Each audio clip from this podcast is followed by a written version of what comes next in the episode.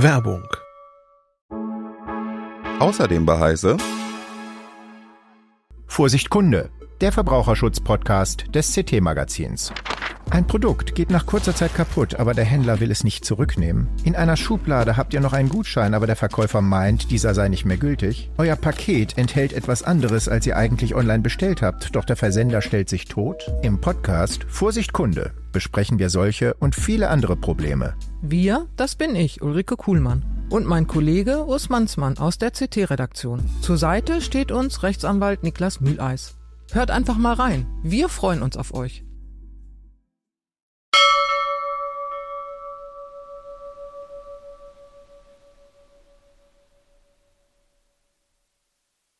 Wenn Maria Panzer fotografiert, dann ist der Tisch schon gedeckt und es duftet nach Gewürzen und Röstaromen.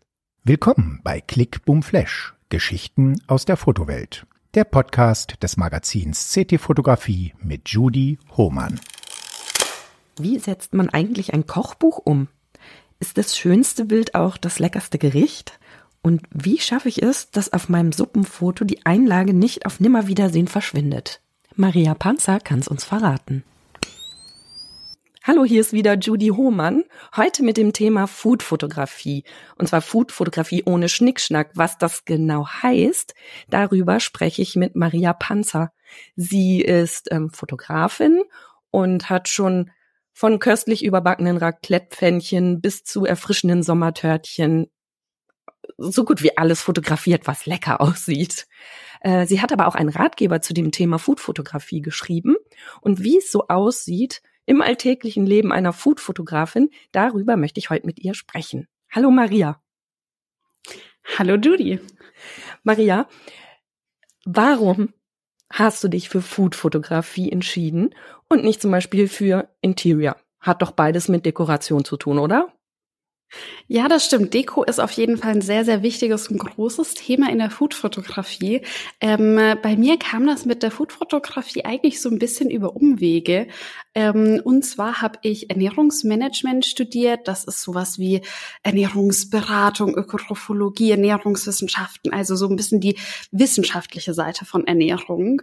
Ähm, und hatte mich in dem Moment gegen eine Fotografinnenausbildung entschieden. Ach ähm, weil ich dachte, ach, ich mache mal lieber irgendwie was Handfestes beruflich. Am Ende verliere ich ja sonst äh, den Spaß am Fotografieren.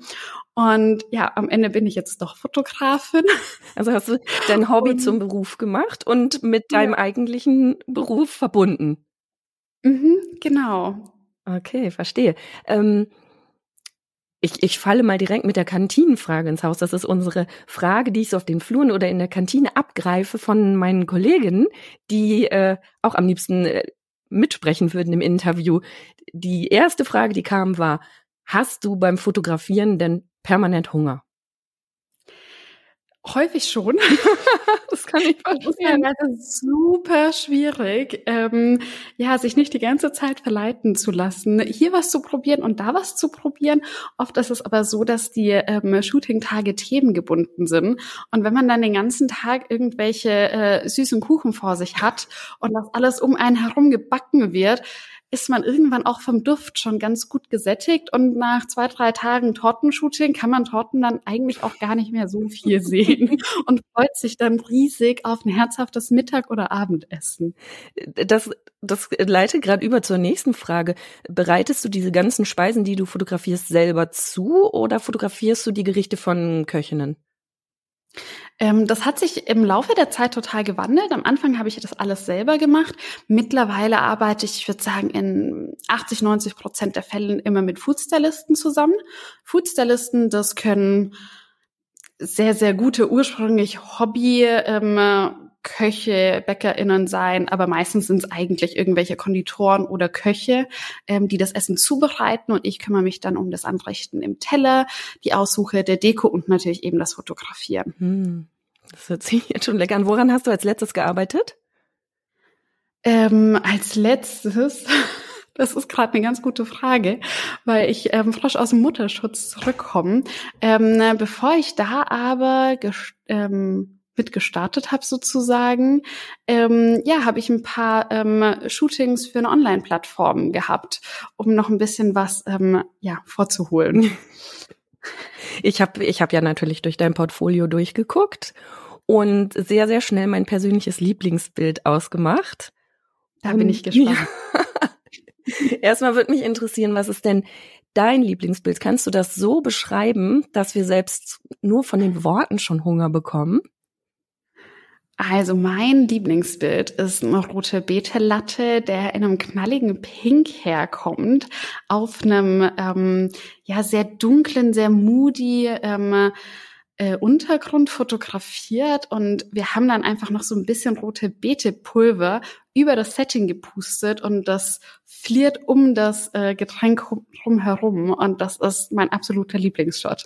Das klingt wunderschön ist das auch lecker. Ich habe jetzt gerade Schwierigkeiten, mir vorzustellen, wie dieser erdige Geschmack, den manche ja so mit Keller umschreiben, wie das zu einem Latte passt. Hast du es probiert? Wir haben es probiert. Aber ja, es, es sah vor allem schön aus. Wir haben da eine ganze Strecke rund um rote Beete fotografiert. Ähm, die anderen Rezepte, das war beispielsweise ein Hummus und ich glaube auch noch irgendeinen Kuchen, bei dem wir das mitverarbeitet hatten. Das war alles super lecker. Das Getränk, das sah hauptsächlich toll aus. das darf ja auch mal sein. Ja. Also mein Lieblingsbild, das ist ein längs aufgeschnittener Romanesco der angeröstet ist, so an den Rändern. Also wahrscheinlich ist er komplett angeröstet, aber an den Rändern noch so ein bisschen mehr. Und weil der längs geschnitten ist, sieht er, finde ich, auf den ersten Blick aus wie ein Weihnachtsbaum. Und dieser Weihnachtsbaum, der liegt in so einem Bett aus hellem Püree, das aussieht wie ein Schneehäufchen. Und es hat mich total erinnert an den Werbespot, den vielleicht die ein oder andere kennt, ähm, in dem die Weihnachtsbäume in einem vermeintlich schwedischen Brauch aus dem Fenster geworfen werden und im Schnee landen, da musste ich sofort dran denken, es sieht aus, als hätte einer seinen köstlichen Weihnachtsbaum in den Schnee geworfen. Und da habe ich gleich richtig Lust gekriegt, das zu essen.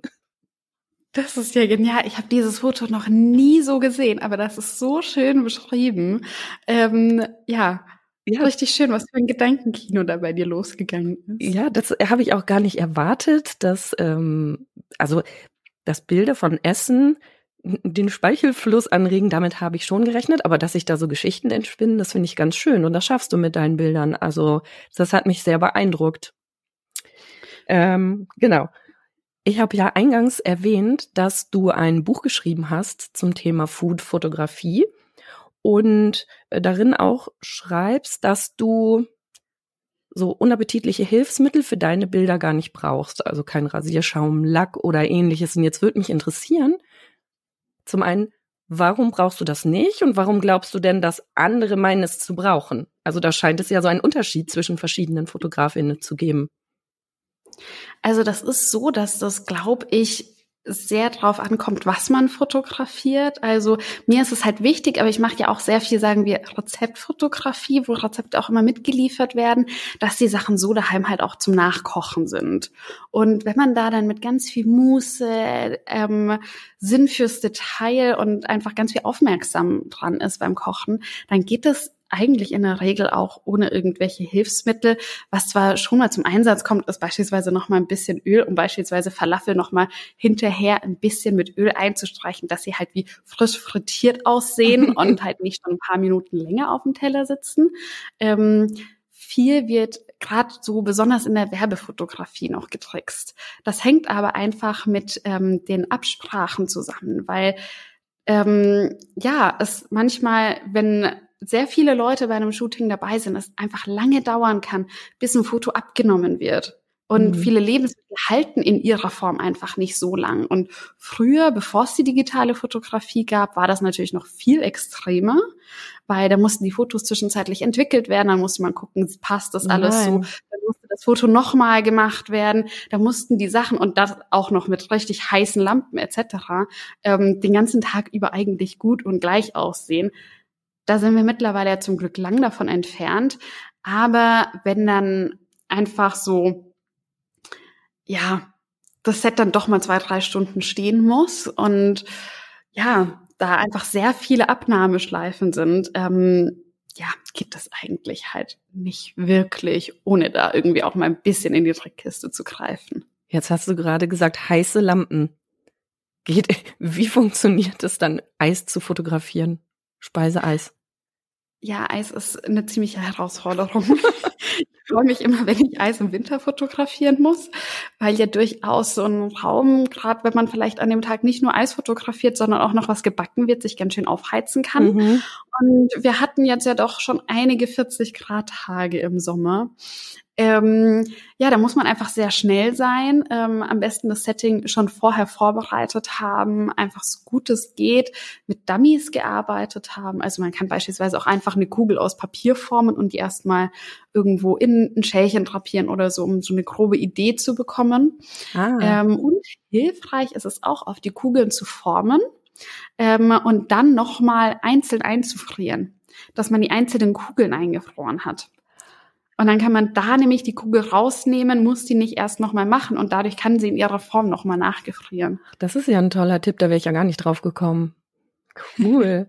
Aber das ist ja super. Was hast du denn noch so in deiner Trickkiste und wie sieht dein Studio aus? Ist das, sind das regaleweise Tischdecken, Böden, Gabeln? Oder wie sieht's bei dir zu Hause aus? Oder in deinem Studio vielmehr? Also ehrlicherweise habe ich nicht mal ein Studio. Ähm, ich lagere das alles bei mir daheim. Das nimmt durchaus Ausmaße an, das stimmt. Da muss man einfach hinterher sein und immer wieder ausmisten und gucken, was man denn benutzt und äh, ja, da einfach so ein bisschen die Auswahl kuratieren. Ich habe mich ähm, zumindest zum aktuellen Zeitpunkt gegen ein Studio entschieden, weil ich ja eben meistens mit Foodstylisten zusammenarbeite. Und ähm, in meiner Erfahrung ist zumindest für meine Arbeitsweise einfacher ist, mir vorher Gedanken zu machen, die Sachen einzupacken, die ich brauche und ähm, dann zu den Foodstylisten zu fahren und bei denen dann vor Ort zu kochen, äh, nicht zu kochen, zu fotografieren, die kochen ja. Mhm. Ähm, und dadurch habe ich dann bloß noch die Verantwortung für meine eigenen Sachen und muss dann dem Foodstylisten nicht eine Küche mit allen Sachen, die sie so brauchen, zur Verfügung stellen. Ah, ja, das ergibt Sinn. Und ähm, wenn du jetzt so ein bisschen zurückguckst in die Vergangenheit oder deine Anfänge oder auch guckst, was andere so, so tun, die sich mit dem Thema beschaffen, was würdest du sagen, sind die häufigsten Fehler, die im Bereich Foodfotografie so gemacht werden? Also einen ganz typischen Fehler finde ich beispielsweise, wenn man noch so ein bisschen Chaos produzieren möchte, was auf Fotos ja durchaus schön sein kann. Also so ein bisschen Pfeffer, der aus Versehen nicht auf dem Teller gelandet ist oder ein paar Kräuter, die noch neben einem Schüsselchen liegen, ähm, die Sachen übers ganze Foto zu verteilen. Ähm, da macht es einfach meistens Sinn zu überlegen, okay, ich stelle hier eine Pfeffermühle hin, dann ist da vielleicht ein bisschen Pfeffer daneben, aber halt nicht auf der anderen Seite vom Bild auch noch. Oder wenn man ein paar Kräuter hat, die halt irgendwie an sinnvollen Stellen zu platzieren und nicht einmal über das komplette Setting, weil sonst wird das mit der Geschichte, die man so ein bisschen erzählen möchte, schwierig. Mhm, ja, verstehe. Ähm, ich habe im Vorgespräch habe ich zu dir gesagt, dass ich deinen Stil erkenne. Mhm. Und habe mir über Stil in der Food-Fotografie Gedanken gemacht. Und dann ist mir aufgefallen, als ich mir noch mehr Bilder von dir angeguckt habe, dass ich gedanklich sehr in der Richtung so Röstaromen, dunkel stehen geblieben bin, aber deine Torten gar nicht im Blick hatte, die ja ganz anders wirken, nämlich viel erfrischender und sommerlicher. Und ich habe mir die Frage gestellt, kann man als Food-Fotografin, ist es überhaupt sinnvoll, einen Stil zu haben, also sowas wie moody und dunkel? Oder ist man nicht eher sowas wie das Glutamat der Bilder, so ein Geschmacksverstärker äh, und muss eigentlich gucken, was habe ich da vor mir? Weil wenn ich jetzt ein Kochbuch habe für Diätsalate, die sollen wahrscheinlich ganz anders und heller und luftiger aussehen als ähm, Wirtshausküche von Oma. Und das, ja. wie ist es? Ist es überhaupt sinnvoll, einen Stil für sich zu finden? Ich würde sagen schon.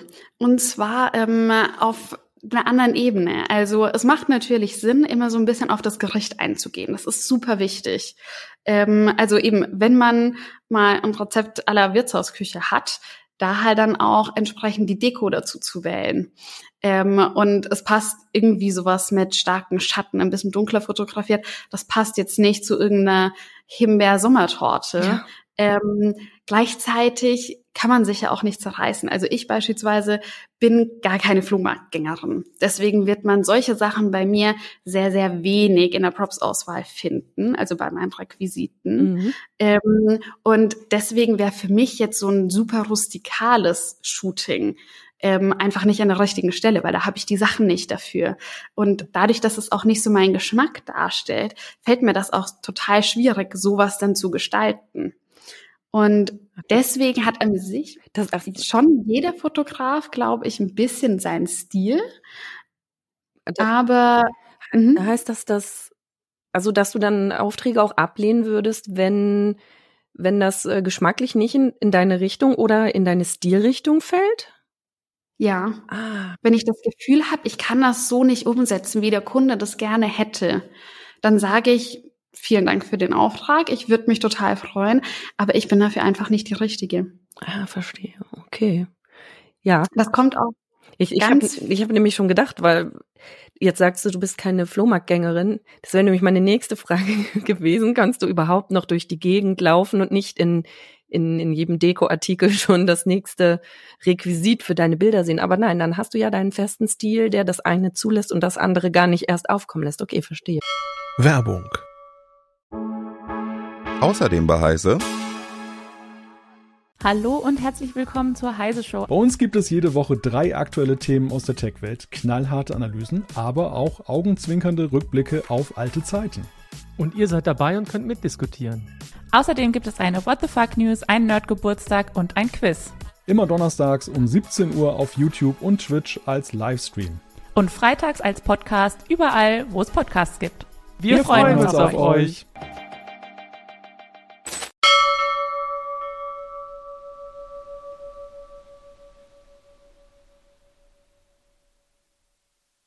Mhm. Okay.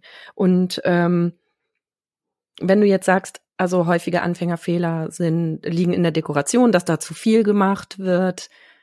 Ähm, was ist dir in deinen Anfängen denn schon mal schiefgegangen oder hat bei dir von vornherein immer alles geklappt? Natürlich. also bei mir ist auch ziemlich viel schief gegangen. Ich meine, ähm, ich glaube, das ist bei jedem so. Wenn man sich dann ähm, Fotos anguckt, auf die man am Anfang super stolz war, schaut man die sich ein halbes Jahr oder Jahr später an und denkt sich, oh, und das fand ich mal gut. Hm, naja, irgendwie hat sich da dann doch ein bisschen was getan. Ähm, was waren so typische Anfängerfehler bei mir? Ähm, ich glaube, ein ganz großer Fehler, den ich ganz lange gemacht habe, ist, dass ich immer sehr, sehr nah ans Licht rangegangen bin oder auch gerne draußen fotografiert habe. Aber nicht indem ich jetzt ähm, beispielsweise im Garten bin und eine Gartenszene fotografiert habe, sondern einfach mein Setting draußen fotografiert habe, also mit meinen Untergründen etc. Ähm, und das Licht sozusagen an bewölkten Tagen dann einfach von oben kam. Ja. Und dadurch hat alles total platt gewirkt ähm, weil das Licht einfach überall war und ja irgendwie so der Schatten generell gefehlt mhm, hat. Den Riesendiffusor ja. durch die Wolken. Mhm. Mhm, genau. Und die sind deutlich besser geworden, als ich dann angefangen habe, auch wenn ich vielleicht ein kleines Fenster bloß in der Wohnung hatte, ähm, indoor zu fotografieren und dann halt einfach eher zu einem Stativ zu greifen und dadurch das Licht einfach gezielter einzusetzen. Und wie setzt du es gezielt ein? Also benutzt du es als Gegenlicht oder was ist deine Lieblingslichteinstellung? Meine Lieblingslichteinstellung kommt auch da wieder ein bisschen aufs Gericht drauf an. Ja. Ähm, wo man was sehen möchte. Ich mag es aber sehr gerne so an der Seite, aber ein bisschen nach hinten gestellt. Also kein ganz klassisches Seitenlicht, sondern so ein Ticken von hinten. Mhm. Wenn man jetzt aber beispielsweise eine Torte fotografiert oder was sehr frontal fotografiert, funktioniert das so wieder auch nicht so gut, weil ähm, dann vorne beispielsweise die eigentlich cremeweiße Torte im Schatten verfällt. Ja. Ähm, da darf das Licht dann auch ein bisschen weiter vorne stehen. Ähm, aber auf jeden Fall eher so seitlich mit Tendenz etwas weiter nach hinten. Und wenn du eine Szene ganz von oben fotografieren würdest, wie würdest du das Licht dann setzen? Auch seitlich. Auch, mh. Also da würde ich eigentlich gar keinen Unterschied machen. Ja, damit das alles schön plastisch wirkt. Mhm. Mhm. Ähm, auf deiner Homepage habe ich gelesen, dass äh, dir Nachhaltigkeit sehr wichtig ist. Jetzt hast du eben schon gesagt, dass du ein bisschen filterst, was möchtest du fotografieren, was nicht. Das hat ja nicht nur optische Aspekte, dass du keine, vielleicht keine Kollektion an Bierkrügen zu Hause hast und deswegen die Wirtshausküche ablehnst, sondern ähm, wer beauftragt dich? Also was passt zu deinem Credo und wer kommt da in Frage? Also ähm, ich fotografiere beispielsweise nur noch vegetarische oder vegane Gerichte. Ähm, mir kommt eigentlich kein Fleisch und kein Fisch mehr ähm, vor die Linse. Schon mal so als ersten Punkt von der Nachhaltigkeit her. Und dann finde ich es natürlich immer toll, wenn ich beispielsweise Bücher fotografieren darf, die sich mit der vegetarischen oder veganen Küche beschäftigen. Oder beispielsweise halt für ähm, ja, Lebensmittelhersteller, die in dem Bereich unterwegs sind. Und wie kamst du dazu, dich der Nachhaltigkeit hm, zu verpflichten? War das ein Prozess oder stand das schon immer fest? Du hast aber diesen Schritt nie gewagt? Das war ein Prozess, weil wir uns einfach privat immer stärker damit ähm, beschäftigt haben und ähm, wir unsere Ernährung umgestellt haben, unser Kaufverhalten ähm, und ja, uns einfach privat sehr viel damit beschäftigt haben. Und für mich war dann irgendwann klar, ich verbringe so viel Zeit mit meiner Arbeit und unterstütze natürlich auch unterschiedlichste Brands mit meinen Fotos. Ähm, das wäre einfach total falsch, da aufzuhören bei der Arbeit und alles weiterhin zu fotografieren und zu machen und jeglichen Auftrag anzunehmen. Ähm, und daher war das für mich eigentlich der logische Schritt, nachdem ich mein privates Umfeld ähm, nachhaltiger gestaltet habe, da auch einfach beruflich mehr in dem Bereich tätig zu werden. Das heißt, dann hättest du auch mehr Spaß daran, die Gerichte am Ende zu essen. Darfst du das machen? Genau. Ja.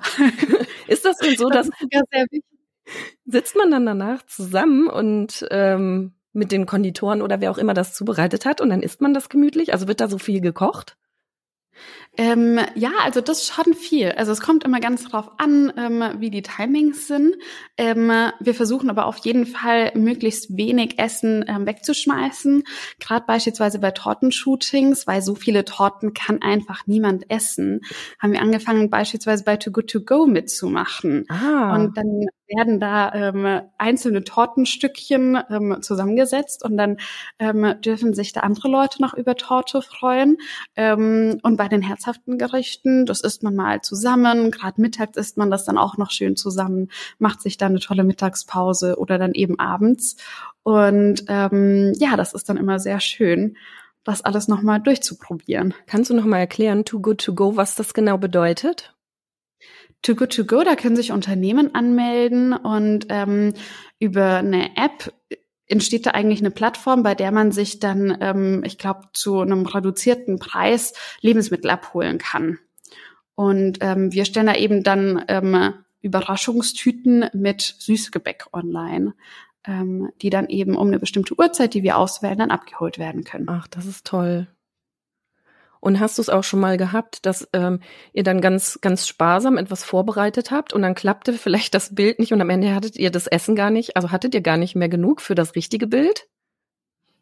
Mm, also es ist durchaus schon passiert, dass Rezepte nicht funktioniert haben und man das dann einfach nochmal neu machen musste. Also das kann durchaus passieren. Fehler passieren. Es gibt sehr heiße Tage im Sommer. Da kann es dann mal sein, dass ja, irgendwie eine Creme einfach nicht fest wird ah, ja. oder irgendwie ein Teig zu flüssig geworden ist, die Äpfel zu saftig waren. Ähm, ja, da darf man dann einfach nochmal von vorne starten. Oh nein. Ja, ich, ich kann mir schon vorstellen, na gut, wenn du mit professionellen ähm, Köchinnen und Konditoren zusammenarbeitest, dann wissen die ja eigentlich, was sie tun. Aber wenn ich mir vorstelle, wie häufig ich jetzt in ein Rezeptbuch gucke, dann sieht das so schön aus. Ich denke, ich mach's nach. Also ich würde das, mir würde das gar nicht jedes Mal gelingen, dass das auch wirklich so toll aussieht. Würdest du sagen, du bist selbst eine gute Köchin dadurch geworden vielleicht? Ja, auf jeden Fall. Ich habe gefühlt ähm, durch die Buchproduktion total viel gelernt. Ich habe nämlich schon ziemlich viele Bücher ähm, fotografiert, bei denen ich aber die Rezepte nicht geschrieben habe. Ähm, das war dann so, dass ich die Rezepte von der Autorin bekommen habe, das alles nachgekocht und fotografiert habe. Und das ist total spannend, weil meistens hat man in einem Kochbuch ja schon ein Foto und weiß, wie das Gericht am Ende aussehen wird. Und ich war ja für die Fotos verantwortlich. Und dann startet man mit so einem Rezept und weiß manchmal gar nicht, was am Ende so rauskommt. was für eine Verantwortung. Und, und was war geschmacklich dein Highlight dabei? Oh, da gab es ziemlich viele. Ich glaube, mein aktuelles Highlight ist das ähm, vegane Kochbuch für Kinder oder halt so Familienküche vegan. Ähm, da haben wir nämlich hinterher unglaublich viel draus gemacht. Ja, cool. Wie du weißt, haben wir eine extra Rubrik in unserem Podcast, der eigentlich heißt der skurrile Filmtipp. Wir haben uns aber vorher schon unterhalten und eigentlich schaust du gar nicht so gerne Filme, aber vielleicht hast du in deinem Gepäck für mich einen Musikgeheimschatz dabei, vielleicht ein Stück oder eine Band, die gar nicht so viele Leute vielleicht auf dem Schirm haben, die man aber unbedingt mal gehört haben sollte. Hast du sowas Hab für mich? Habe ich auf jeden Fall. Ähm, Gerade bei Fotoshootings lassen wir nämlich auch oft und gerne Musik nebenher laufen. Ähm, die Arbeit muss ja auch Spaß machen. Stimmt. Und eine meiner absoluten Lieblingsbands ist Willmann. Das ist eine ähm, recht junge kleine Band, die ähm, ich würde sagen, Elektropop macht, ähm, aber ähm, gesellschaftskritische und Nachhaltigkeitsthemen ähm, besingt äh, und bespricht sozusagen. Und das sind super tolle Texte und das ist ein richtig cooles Duo. Ist es deutschsprachig? Ja. Mhm. Gut, das äh, kommt auf meine Liste der Geheimtipps, die ich mir unbedingt mal anhören muss. Du hast ja nun schon erzählt von deinen diversen Buchprojekten. Ich habe schon gesehen, Raclette-Gerichte hat es mir persönlich jetzt besonders angetan. Äh, wie kann man sich so eine Buchproduktion von Anfang bis Ende vorstellen? Also am Anfang wird es ja wahrscheinlich einen Kontakt von einem Verlagshaus oder einer Köchin geben. Wie funktioniert das? Also das meiste läuft eigentlich immer direkt über das Verlagshaus und ähm, ja, da bekomme ich dann die Rezepte geliefert, teilweise entwickle ich die auch selber und ähm, ja, dann geht's halt irgendwann ans Fotografieren. Das heißt, wir starten erstmal mit einem riesigen Einkauf. Mm. Ähm, das ist dann immer echt äh, krass, wenn dann der äh, ganze Einkaufswagen bis oben hin mit Lebensmitteln voll ist. da gehe ich dann nämlich immer schon mal alle Rezepte durch und besorge alles an haltbaren Lebensmitteln und ein paar frische Lebensmittel immer so tageweise ja. dann. Ähm, ja, und dann startet das Shooting und dann kann es durchaus mal sein, dass man halt zwei, drei, vier Wochen ähm, eine bestimmte Länder Länderküche ist. Also ich habe schon ein Buch über indische Küche fotografiert oder ein Buch über die Levante Küche und dann gibt's halt einen Monat lang Indisch, bis alles durchfotografiert ist. So lang, oh Mann, ja stimmt, aber hätte ich mir eigentlich denken können, wenn da auch noch so viel Dekorationsaufwand dazu gehört. Mhm. Ja, ich meine, viele Bücher haben halt 60 bis 100 Rezepte und die müssen natürlich auch erstmal alle danach gekocht werden. Das dauert seine Zeit. Ui. Ja, und damit uns das Essen aber halt am Ende nicht aus dem Hals raushängt, beziehungsweise man diese ganzen Mengen überhaupt verarbeitet bekommt, ähm, laden wir dann ganz oft Freunde abends zum Essen ein. Das ist dann sehr angenehm, weil man ja gar nicht mehr dafür kochen muss. Ach. Ähm, das Essen ist ja schon fertig. Das muss dann gegebenenfalls nochmal warm gemacht werden. Und ähm, das ist dadurch total gesellig. Ähm, ja. Das ist ja praktisch. Und das ist echt nett. Ähm, ich würde gern nochmal auf deinen Stil zurückkommen. Da hatten wir ja kurz anfangs drüber gesprochen. Ähm, wie würdest du deinen eigenen Stil definieren? Ich versuche das Essen in den Fokus zu stellen und mit ähm, wenig Deko einfach nochmal die Besonderheiten hervorzuheben und eine Atmosphäre zu erschaffen. Ähm, ja, dass einem eben das Wasser im Mund zusammenläuft und man nochmal eben über die kleinen Details, ja, Lust bekommt, das alles nachzukochen. Die aber nicht übers ganze Bild verlaufen. der, der Pfeffer, der dann in jeder Ecke wieder zu finden ist. Was würdest du äh, Menschen, die jetzt gerade mit Foodfotografie anfangen, für Tipps mit auf den Weg geben, wie sie ihren eigenen Stil finden können? Ganz viel fotografieren und sich Fotos von anderen Fotografinnen anschauen und ähm, die mal so ein bisschen aus der Brille zu betrachten, was gefällt mir hier besonders gut? Was ist vielleicht eine Art der Dekoration, die ich von dem Foto mitnehmen kann? Oder eine Art des Dekorierens, des Anrichtens und da natürlich nicht eins zu eins zu kopieren, aber einfach mal andere Fotos zu betrachten und zu überlegen, was einem gut daran gefällt. Denn das sind oft nicht so die handfesten Sachen, sondern so die Details, die Kleinigkeiten. Und wenn man da einfach sich viel mit seinen eigenen Fotos beschäftigt oder auch denen von anderen, versteht man mit der Zeit, was einem gut gefällt. Und wenn es einem gut gefällt, dann schafft man das häufig, häufig dann auch selber mit der Zeit so umzusetzen. Und ähm, wie würdest du das einschätzen in der heutigen Zeit? Also würde ein Verlag oder eine Köchin auf einen zukommen oder muss man da schon proaktiv sich mit seiner Bildermappe bewerben? Ich meine, es gibt ja Instagram, da kann man ja gesehen werden, aber passiert das auch? Gucken die Verlage da? Ich glaube schon, dass sie schauen, ob sie halt auch tolle Themen entdecken. Ich habe aber auch richtig gute Erfahrungen gemacht, sich selber Ideen ähm, zu überlegen, sich tolle Buchideen auszudenken und da dann direkt auf Verlage zuzugehen. Ähm, toll ist, wenn man da natürlich gleich schon mal ein paar ähm, Fotos beisteuert, eine, einige Ideen, was den Inhalt äh, angeht, dass man wirklich zeigt, man hat sich damit Gedanken gemacht und ähm, ja, die freuen sich natürlich auch immer, wenn da eine gute neue Idee dabei ist. Hm, aber schon so richtig als festes Thema und Konzept und nicht einfach so, guck mal, ich habe hier ein schönes Eis, einen schönen Kuchen und eine schöne Pizza fotografiert. Das ist dann wahrscheinlich wenig aussichtsreich. Mhm, also da ist es, finde ich, also zumindest in meiner Erfahrung echt besser, mit einer konkreten Idee an Verlage ranzugehen, ähm, weil ansonsten landet man halt vielleicht im besten Fall in der Fotografenkartei, mhm. aber dadurch, dass halt nichts mit dem Namen dann verbunden wird und der Verlag dann mit einem noch keine Erfahrung gemacht hat, ist die Wahrscheinlichkeit, glaube ich, größer, dass sie halt auf FotografInnen zurückgreifen, mit denen sie halt schon gearbeitet haben, die sie kennen. Ja, das kann ich mir auch vorstellen. Magst du uns zum Abschluss nochmal einen Tipp mit auf den Weg geben für eine Kategorie, die ich persönlich mir recht schwierig vorstelle, und zwar das Thema Suppen. Ich habe selbst auch schon versucht, Suppe zu fotografieren und irgendwie die Einlage geht immer so schnell unter. Also, hast du zum Abschluss einen super Tipp für uns, wie man das vermeiden kann und die Suppe am Ende trotzdem nicht lahm aussieht, sondern schön? Mhm. Also gerade bei einer Suppe ist die Dekoration obendrauf wirklich sehr wichtig. Was man da machen kann, und das ist halt auch irgendwie, finde ich, so ein netter Trick, ähm, und zwar indem man unten drunter ein bisschen Kartoffelpüree verteilt ah. und dann ah. bloß eine ganz dünne Schicht Suppe drauffüllt. Also das funktioniert natürlich bloß bei einer Cremesuppe. Ähm, hält die Dekoration eigentlich auf dem Kartoffelbrei und versinkt nicht so sehr. Cool. Und andersrum, wenn es eine klare Suppe ist, dann ist es meistens am hilfreichsten, erst die Zutaten in der Schüssel zu verteilen und dann langsam die Brühe anzugießen. Ah, und dann, dann bleiben die wirklich an Ort und Stelle liegen oder die Chance steigt wahrscheinlich dann, ne? Genau, die Chance steigt und gerade wenn man beispielsweise eine Faux hat, also eine Nudelsuppe oder eine Suppe, in der ein paar größere Teile sind, ähm, dann versinken die da einfach nicht so sehr, weil man dann natürlich bloß so viel Brühe angießt dass ähm, das nicht alles wieder auf dem Teller verschwindet.